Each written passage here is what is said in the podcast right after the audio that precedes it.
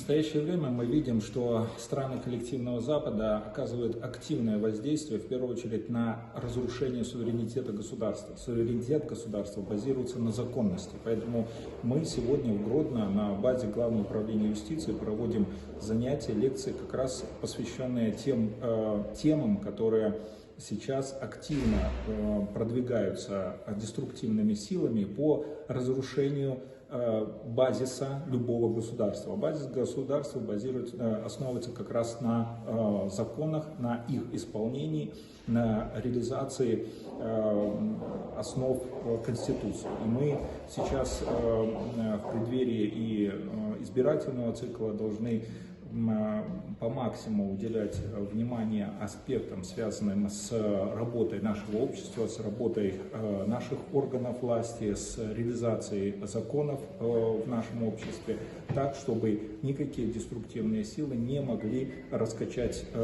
наше общество и вергнуть его в состояние хаоса.